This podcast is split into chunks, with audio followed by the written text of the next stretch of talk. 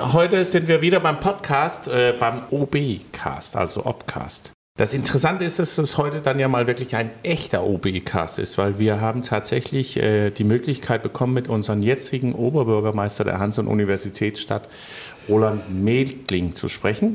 Was mir sehr freut ist, ich kenne Roland seit vielen Jahren. Wir duzen uns und haben uns auch eben geeinigt, dass wir das heute auch machen. Ich hatte super viele interessante Auseinandersetzungen mit Roland und Roland hat immer so stark für die Hansestadt gekämpft. Ich viele Jahre für die Wirtschaft. Aber zu den vielen Loben und Widersprüchen gehört, dass ich ja auch als Oberbürgermeister der Wirtschaft eingeschätzt wurde. Aber manchmal kommt das genau auch andersrum.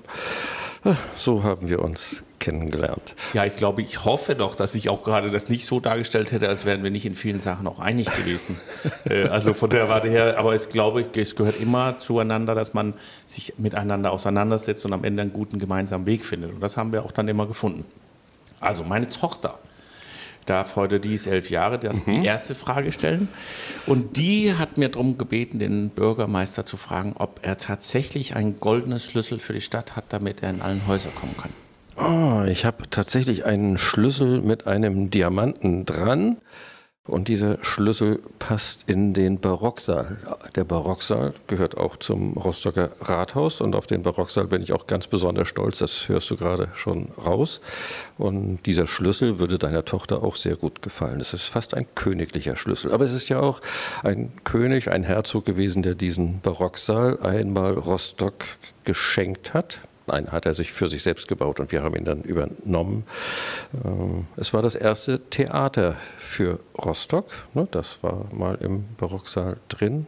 Und 2005, da war der Barocksaal schon drei, vier Jahre geschlossen, ähm, war das eine meiner ersten kleinen Aufgaben, die ich mir gestellt hatte. Ich hatte im Mai begonnen und. Äh, In welches Jahr war das denn, Roland? Einige unserer Hörer waren da vielleicht noch gar nicht geboren. Ah, ja, das war 2005. Ich erinnere mich fast noch ganz genau. Nein, es war schon im April 2005. Und am 24. Juni 2005, das war Stadtgeburtstag, wurde der Barocksaal wieder eröffnet. Die Toiletten waren in Ordnung gebracht. Also das Wesentliche funktionierte, aber richtig nachgelegt und den Barocksaal so schön gemacht, wie er heute ist, haben wir erst fünf Jahre später. Wie sieht denn so ein Arbeitstag von einem Oberbürgermeister aus? Also das beginnt am frühen Morgen zu Hause, dass ich mich erstmal verkleide und ähm, die, die Krawatte äh, um, umbinde. Ne? An die habe ich mich gewöhnen müssen, andere auch, dass sie mich mit Krawatte sehen. Vielleicht bald nicht mehr ganz so oft mit Krawatte. Da freue ich mich auch schon drauf. Ja, in der Regel beginnt der Arbeitstag hier um 8.30 Uhr im Büro mit der Mannschaft, die über den letzten Tag, über die letzte Nacht kurz berichtet, denn ne, Rostock hat ja ein Verwaltungstages- und Nachtleben. Mhm. Äh, und ja, dann legen wir uns noch einmal kurz fest, was heute besonders ansteht. Ja, und dann geht wieder jeder seine Wege und dann vertraue ich darauf, vertrauen wir darauf, dass 2300 Mitarbeiter in der Stadtverwaltung das Beste geben, was sie haben, Leidenschaft für Rostock, richtige Entscheidungen für Rostock ja, aber man muss es eben auch ab und zu einmal begleiten, ein bisschen prüfen und ab und zu auch lobend auf die Schulter klopfen. Ne? Dann, es gelingt hier auch vieles im Rostocker Rathaus. Wie machst du denn dann Mittagspause? Ist das um die Ecke eine Currywurst oder kann man das nicht, weil man dann von jedem gleich gefragt wird, wie sieht es aus mit Kieserplätzen? Ich spare die Mittagspause meist, aber dafür schaffe ich es dann auch abends schon um 21 oder 22 Uhr nach Hause zu kommen. Aber ich glaube, das ist nur eine, eine, eine Ausrede. Hat auch etwas mit Arbeitsorganisation zu tun und auch das Essen, das Mittagessen kann man sich organisieren. Hm, hier im in der Woche im Rathaus passiert es vielleicht einmal die Woche, dass ich etwas zu Mittag esse, ist ein Punkt, den werde ich in Zukunft garantiert besser machen. Das ist also gefährlich für dich, wenn du jetzt auf einmal auch Mittag isst. Zum Start war ich 10 Kilo jünger, ja, das stimmt. Tatsächlich? Na, fast, nein, nicht, nicht ganz, fünf. Also ich stelle ja mit Erstaunen fest, ich mhm. habe jetzt einen Wahlkampf hinter mir und in dem Wahlkampf habe ich, ich habe noch nie so viel Schokolade, Eis, Kuchen, Cola und ich habe dabei 10 Kilo abgenommen. Äh, also ich habe festgestellt, ich kann gar nicht so viel essen, wie ich verbrauche im Wahlkampf.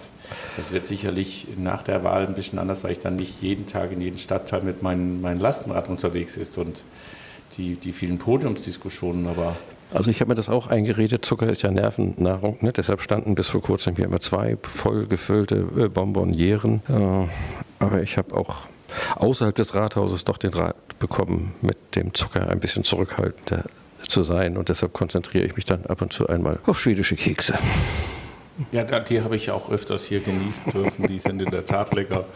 Ähm, wenn du so zurückblickst, kannst du, weil die Frage wird mir immer wieder gefragt, lieber Herr Matzen, was machen Sie am ersten Arbeitstag? Ich weiß nicht, ob man erinnern kann, was man vor 14 Jahren getan hat. Was war denn so, was hast du am ersten Arbeitstag gemacht, Roland? Am ersten Tag hier im Rostocker Rathaus. Oder vielleicht die erste Woche oder ist ja, irgendwas ja, so geblieben, wo du denkst, was war so das Erste? Naja, äh, die, die Mannschaft, die hier den Bereich des Oberbürgermeisters ausmacht, die war am ersten Tag hier und auch die Senatoren, ne, zum damaligen Zeitpunkt noch vier stellvertretende Bürgermeister, nein, zwei sind es ja ganz offiziell, aber wir hatten damals noch vier Senatoren. Hm, das war schon mal ein gewichtiger Auftakt und ich erinnere mich an die ersten 14 Tage, wie schwer die Suche war und die Entscheidung, Ne, wem drücke ich hier die Verantwortung als Büroleiter, Büroleiterin in die Hand? Da gab es viele Empfehlungen. Das wird den Oberbürgermeisterkandidaten, ne, die jetzt anstehen, natürlich ganz genauso gehen. Und das ist schon eine, eine gewichtige Entscheidung. Die hat mich damals sehr belastet, hat mich ungefähr zwei Kilo gekostet in diesen 14 Tagen. Naja, und heute ist das alles ein bisschen einfacher, denn vor 14 Jahren hatte die Hanse- und Universitätsstadt, damals hieß sie nur Hansestadt, und der Versuch von Frau Dr. Bachmann war gerade gescheitert, die Hansestadt auch in Hanse- und Universitätsstadt umzubenennen. Na, sie wollte sogar Universitäts- und Hansestadt wie Greifswald. Vielleicht ist das jetzt ein Kompromiss. Nein, das ist schon gut, dass wir jetzt Hanse- und Universitätsstadt heißen. Tja. Zu dem Zeitpunkt war die Stadt extrem verschuldet, aussichtslos verschuldet, so dass auch die Rostocker Bürgerschaft vertreten im Hauptausschuss von ihren Rechten Gebrauch gemacht hat und gesagt hat, neues Personal, nicht einmal einen eigenen Büroleiter hat der Oberbürgermeister das Recht, sich auszusuchen. Äh, wir müssen mit dem Personal arbeiten, das im Rathaus jetzt vorhanden ist und nun soll er doch mal zusehen, wie er klarkommt. Das war die Ausgangssituation vor 14 Jahren. Da geht es uns heute viel besser wobei rein formal ist auch für Personalentscheidungen, insbesondere für Personalentscheidungen, die etwas höher vergütet werden, weiterhin in der Zustimmung der Hauptausschuss oder gegebenenfalls auch die Bürgerschaft zuständig. Du sprichst sie ja gerade selber an, die Schulden. Ich glaube, das ist auch, wird niemals leicht sein für, für jemanden, der im Amt kommt, wenn er erstmal vor einem, einem Riesenberg Schulden steht. Hast du da gleich gewusst, das ist jetzt die Aufgabe, die muss ich anpacken oder kamst du her und wolltest einmal Kassensturz machen und hast festgestellt, oh lieber Roland, ich habe hier aber mal eine ordentliche Aufgabe vor mir. Wie, wie, wie war das denn so? Also natürlich war vieles neu, äh, als ich hier als Oberbürgermeister vor 14 Jahren begonnen habe, aber keineswegs alles. Und im Wahlkampf habe ich klar und deutlich gesagt, Haushaltssicherung, Haushaltssanierung steht ganz weit oben. Und mancher war überrascht oder sogar erschüttert, als ich das auch zur Maxime mit meiner Antrittsrede in der Rostocker Bürgerschaft gemacht habe und dann auch in aller Konsequenz umgesetzt habe. Das ist ja nicht immer, dachte vielleicht der eine oder andere, ne, das, was man vorher sagt, ist ja vor der Wahl und äh, nach der Wahl. Ne, da regelt sich das so ein wie immer und es ist ja sowieso aussichtslos, die Stadt zu entschulden, ne, wo 2005 jedes Jahr ungefähr 100 Millionen Euro Schulden dazukommen sollten. Ne, also so weit war der Haushalt zum damaligen Zeitpunkt überzogen. Insofern war das eine Kernaufgabe und ich habe gesagt, das, was ihr beschlossen habt im Haushaltssicherungskonzept, das ist für mich Gesetz. Das haben die Parteien ne, schon im ersten Jahr versucht in Frage zu stellen. Das war doch mal so dahingesagt. Nein, das war nicht dahingesagt. Wir haben es sehr ernst genommen und das Haushaltssicherungskonzept auch mit zusätzlichen Maßnahmen versehen. Gut, und 2008, das war also noch bevor die große Konjunktur äh, begann, erstmal ja die kleine Krise 2008, 2009 hatten wir unterjährig, wie es so schön heißt im Verwaltungsdeutsch, den Haushaltsausgleich geschafft. 2008 war das erste Jahr, wo wir ein kleines positives Ergebnis erzielt haben. Aber zu diesem Zeitpunkt waren eben deutlich über 200 Millionen Euro an Schulden abzubauen. Und das hat tatsächlich bis zum vorigen Jahr gedauert, 2018. So wie ich es 2012 versprochen habe bei der Wiederwahl bis zum Stadtjubiläum wollen wir die Entschuldung der Stadt schaffen. Und das war zu einem Zeitpunkt, als Bürgerschaft und ähm, Innenministerium eigentlich einen Kompromiss ausgehandelt hatten, dass jedes Jahr 10 Millionen Euro Schulden abgebaut werden sollten. Das war zu einem Zeitpunkt, wo wir doch 180 Millionen hatten. 2018 war gesetzt und das haben wir im vorigen Jahr dann ja auch mit einem kleinen Kraftakt geschafft. Also ich wünsche mir auf jeden Fall, Roland, dass die Menschen auch später das noch erinnern. Ist es aber so, dass du vielleicht als Bürgermeister so zurückdenkst und sagst, aus schade, dass das so meine Aufgabe in sich war und nicht, dass ich nachher der war, der sagen konnte, ich habe irgendwas, was mir besonders am Herzen lag, hier durchgezogen. Also ich stelle mir zum Beispiel, ich wünsche mir, falls ich Erfolg haben sollte, dass die Leute ähm, später zurückschauen und denken, der hat uns die Fahrradwege geschenkt er hat das hinbekommen, dass wir neue Mobilität in die Stadt, also so etwas, wo man wo die Leute zurückdenken und das mit was sehr Positivem behaften. Das ist wirklich unglaublich positiv, dass du von, ich sag mal, an Schuldenberg dem Nächsten überhaupt die Möglichkeit schenkst, dass er äh, gestalten kann, dass er was machen kann. Aber oder sagst du, nee, das ist, da bin ich einfach stolz drauf? Oder was hättest du denn gerne, wo das wäre jetzt so dein Ding gewesen? Das wäre jetzt mein Ding, darüber einen Stundenvortrag äh, zu, zu halten. Also nochmal zur Erinnerung, ne, als ich Oberbürgermeister geworden bin, standen über 200 Millionen Euro Kontokorrent Minus da. Darüber hinaus war der Investitionskreditrahmen, also das, was man im Privaten für ein Eigenheim aufwenden kann und mit regelmäßiger Lohn- und Gehaltszahlung dann auch ganz kontinuierlich abträgt niemand denkt darüber nach, dass man verschuldet ist. Also auch dieser Rahmen für Investitionen mit über 200 Millionen war ausgeschöpft. Wir haben die ersten Jahre keine Kredite bekommen für Investitionsvorhaben, nicht mal für rentierliche, also nicht mal für Vorhaben, wo man sagt, Mensch, wenn wir da eine Million reinstecken, kriegen wir innerhalb von vier vier Jahren 1,5 Millionen zurück, war verboten. Ging nicht. Ne? Wir mussten also erst einmal ganz klein anfangen. Also ich rede mir das jetzt ein bisschen schön. Also wenn du oder ein anderer hier einmal in der Perspektive, in der nahen Perspektive, das Rostocker Rathaus als Oberbürgermeister in der Führung übernimmt, dann bekommt derjenige eine Mitgift von 50 Millionen auf dem Kontokorrentkonto mit. Das ist schon eine ganz andere Situation. 2005 standen für die Sanierung von von Straßen und Wegen 500.000 Euro zur Verfügung. Wir geben jetzt jährlich zwischen 10 und 20 Millionen Euro aus, schon in den letzten Jahren, für Fußwege, Radwege, aber insbesondere für die Ingenieurbauten. Und wer immer jetzt auch als Oberbürgermeister das Ruder in die Hand nimmt, er kann darauf bauen, dass wir über 150 Millionen Euro in den letzten zehn Jahren reingesteckt haben in den Mühlendamm, in die Mecklenburg-Vorpommern-Brücke, in die Petri-Brücke, in die 100-Männer-Brücke. Wir haben also die Stadt in ihrer Funktionsfähigkeit erst einmal in Ordnung gebracht, sodass jetzt die Kür kommen kann. Es wird höchste Zeit, dass in einigen Stadtgebieten die Gehwege deutlich schneller in Ordnung gebracht werden, als wir das gegenwärtig haben haben. Aber was nutzt uns ein Gehweg, wenn die Brücke über die Tessiner Straße nicht äh, funktioniert und keiner reinkommt? Also ähm, von, von der Seite her, glaube ich, ist es ein gutes Gefühl, ein besseres Gefühl, finde ich, als mein Vorgänger hatte, dem Nachfolger 50 Millionen Euro mit in die Hand zu geben und zu sagen, passt drauf auf und denkt daran, dass auch die Träume, die sich die Rostocker in den letzten Jahren erarbeitet haben, wie Theater, Brücke über die Warnow, Archäologisches Landesmuseum und wie sie alle heißen, die Wünsche, die Schwimm- und Eishalle ne, im Nordwesten, dass das alles mit auf der Tagesordnung steht und Investitionen, die auch notwendig sind, Erweiterung des Rathauses inklusive Nordkante, aber es geht eben auch um 500 Büroarbeitsplätze hier in moderner Form für unsere Mitarbeiter, die in den letzten 14, 15 Jahren doch ein kleines Stückchen zurückstecken mussten. Es geht um ein das sind immer gewaltige Dimensionen. 40 Millionen Euro kostet die Zusammenlegung der Bauhöfe für den Straßenbau. Genau diejenigen, die auch die Gehwege in Ordnung bringen sollen und ähm, im Grünamt für Bäume und Grün und Kinderspielplätze zuständig sind. 40 Millionen kostet es vernünftige, menschenwürdige, korrekte und angemessene Arbeitsplätze zusammenzufassen am Westfriedhof. Aber ich denke, das ist alles ist zu packen. Also die Basis ist dafür gelegt und es kann unendlich viel Spaß machen. Ich weiß noch, dass ich vor ein paar Jahren Roland Medling getroffen habe.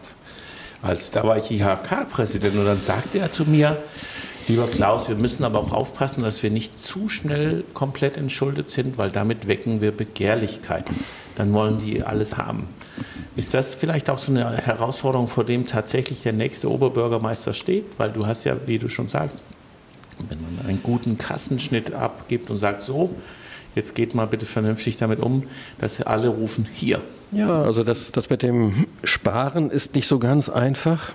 Aber Geld ausgeben an der richtigen Stelle muss auch gelernt sein. Aber auch da glaube ich, habe ich ja noch ein kleines Ei ins Nest gelegt für den nächsten Oberbürgermeister, denn wir haben festgelegt und wir haben uns dafür eingesetzt und ich habe da, glaube ich, ganz weit an der Spitze gestanden, dass der kostenlose Schülernahverkehr eingesetzt wird. Also alle Schüler in der Stadt Rostock werden im kommenden Schuljahr den öffentlichen Nahverkehr kostenlos nutzen können. Das kostet uns ungefähr dreieinhalb bis vier Millionen Euro und geht natürlich auch für den einen oder anderen Traum, der sonst noch besteht, äh, ver verloren. Und dass wir hier festgelegt haben, dass wir die Schulen in den kommenden Jahren jährlich mit drei Millionen Euro unterfangen, neben dem zentralen Geld, das über den Bund, das Land in die Stadt kommt, für die Digitalisierung und Ausstattung der Schulen mit modernster Computertechnik, ne, damit jeder auch einen Podcast sehen kann und weiß, wie er entsteht. Das sind nochmal über dreieinhalb Millionen Euro, die wir zusätzlich ausgeben in den kommenden Jahren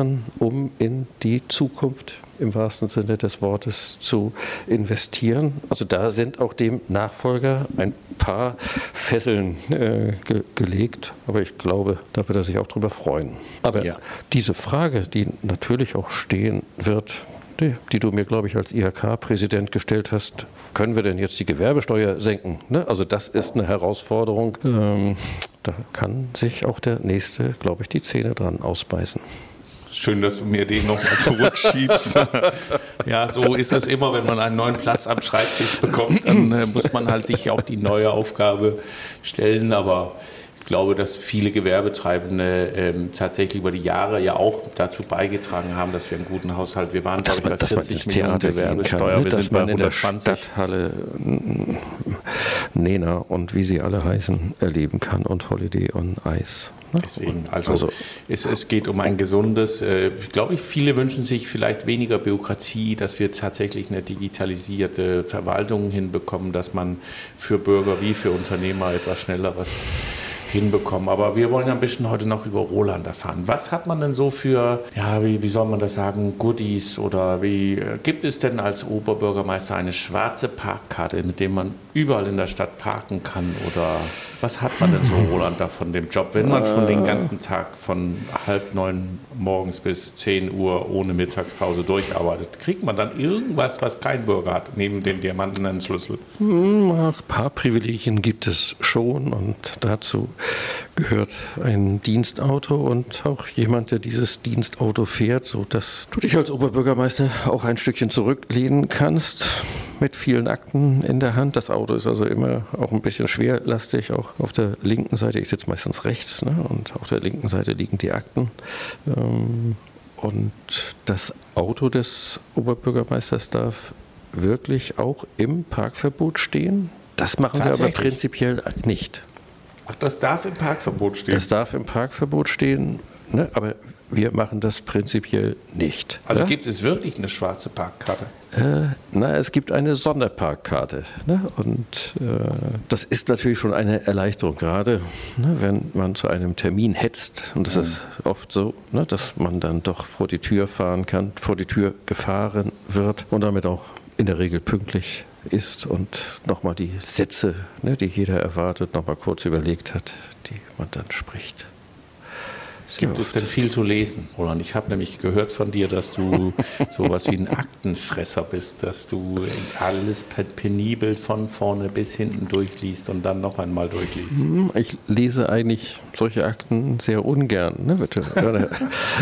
Aber ich mache es immer dann gerne, ne, wenn mir jemand sagt, es geht nicht.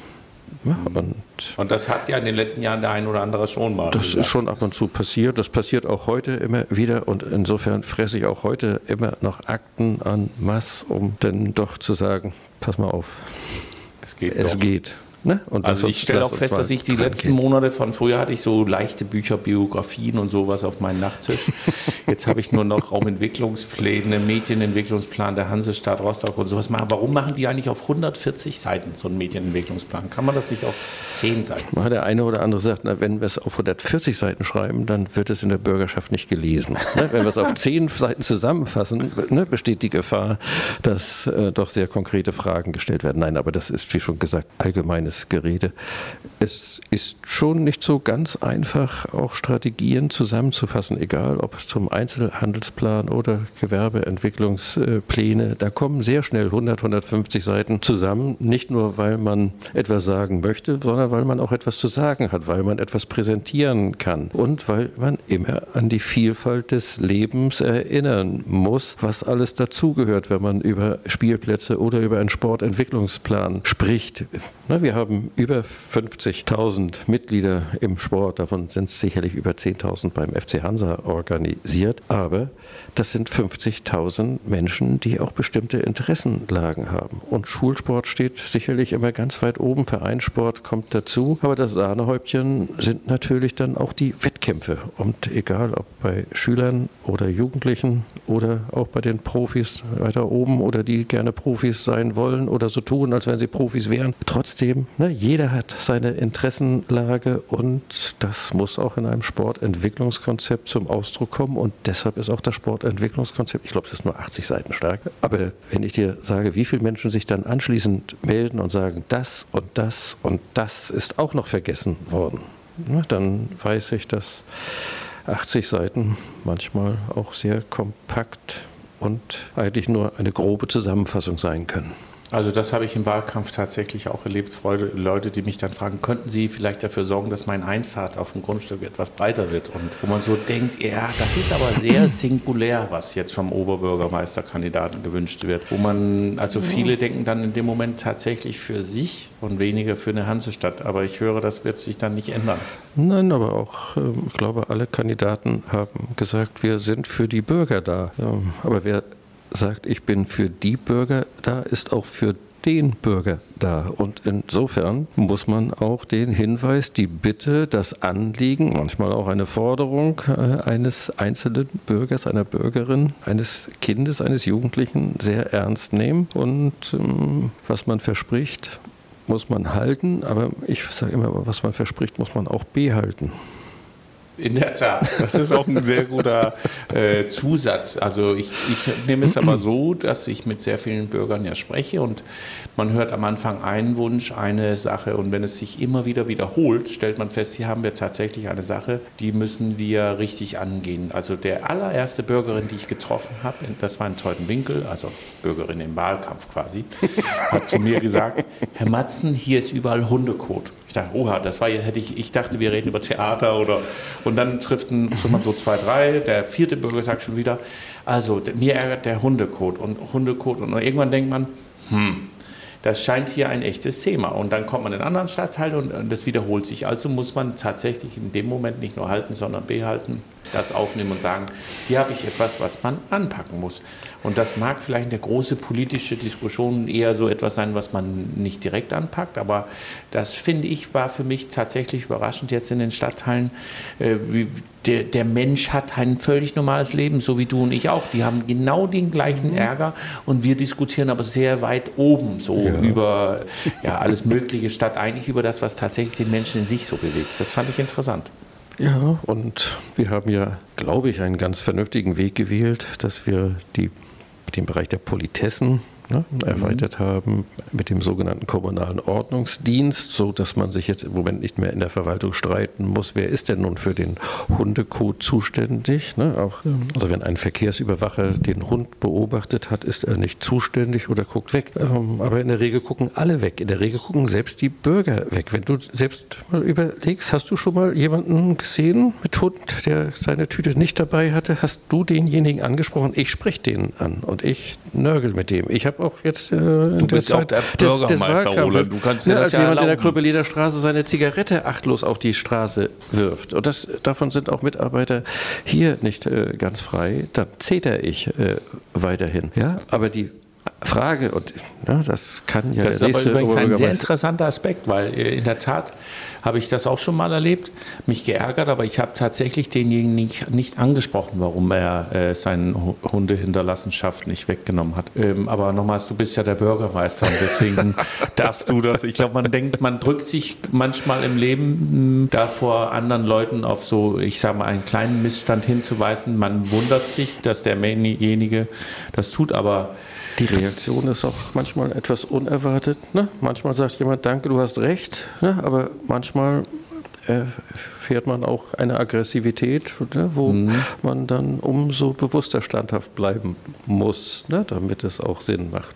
Aber das kann man Aggressivität ist wiederum ein sehr gutes äh, kleiner Hinweis. Was mir sehr gut gefallen hatte über die Monate, wo ich unterwegs war, ich habe eigentlich nur positive Menschen getroffen. Also äh, es gibt auch Menschen, die sagen, ja, Herr Matzen, ich wähle jemand anders. Das finde ich in Ordnung. Das kann, ist das auch so, wenn man Bürgermeister ist, dass eigentlich die Menschen, es sind nette Menschen, es sind positive Menschen. Sie haben zwar mal eine andere Meinung, aber sie sind eigentlich, also durchweg, finde ich, sehr positiv, wenn man mit Menschen spricht, egal wo man unterwegs ist. Ja, ich glaube, den Eindruck habe ich auch. Also das habe ich mir immer auch als Mutmacher gesagt, wenn ich durch die Krüppeliner Straße gehe, dann gucken die meisten Menschen doch freundlich zu mir und viele kommen auch auf mich zu oder wir wechseln ein Wort. Das sind doch na, automatisch natürlich, wenn man über 40 Jahre in der Stadt aktiv war, äh, viele Menschen, die mich kennen und ich kenne auch viele Menschen. Ähm, diejenigen, die vielleicht etwas zu nörgeln haben, gucken dann vielleicht auch einmal weg oder gehen, gehen vorbei. Insofern sind natürlich die, die freundlich Aktiveren auch etwas deutlicher zu bemerken. Aber ich glaube schon, diese, diese Grundstimmung in Rostock ist schon ordentlich ausgeprägt. Die Rostocker lieben ihre Stadt, die Rostocker stehen für diese Stadt ein, für unsere Stadt ein und die Rostockerinnen und Rostocker, sie sind unser stärkstes Fund. Und mit ihnen kann man hier auch etwas anstellen. Das haben wir ja über die letzten Jahre, glaube ich, auch deutlich bewiesen. Also man hat das unter anderem mit den Rostockerinnen und Rostocker letztes Jahr bei den äh, Ausstellungen 800 Jahre Rostock ja gesehen, wie stark diese angenommen wurde. War auch spannend, die, die Geschichte mal zu erleben. Da ist es so, dass ich als Däne so ein bisschen mich hin und wieder frage, warum unsere Museumslandschaft nicht so ein bisschen stärker in Rostock ist. Wie, wie siehst du das in Roland so? Wie ist denn dein Gefühl beim Museum so? Also ich finde, wir haben doch eine sehr starke und gut entwickelte Museumslandschaft und wir wollen noch etwas äh, dazu tun. Ein bisschen darauf spiele ich ja hin. Es ja, fehlt ja. uns ja irgendwie hier ein ja, Museum. Ja, es fehlt ein Museum, weiß ich nicht. Ich, einer der Wünsche, die ich 2005 geäußert hatte, neben der Entschuldung war, dass im Jahr 2012, das war mal der Gedanke, wieder 200.000 Menschen im Schifffahrtsmuseum Ostsee im Stadthafen ne, sind. Ähm, dort könnte ja jetzt das Archäologische Landesmuseum entstehen.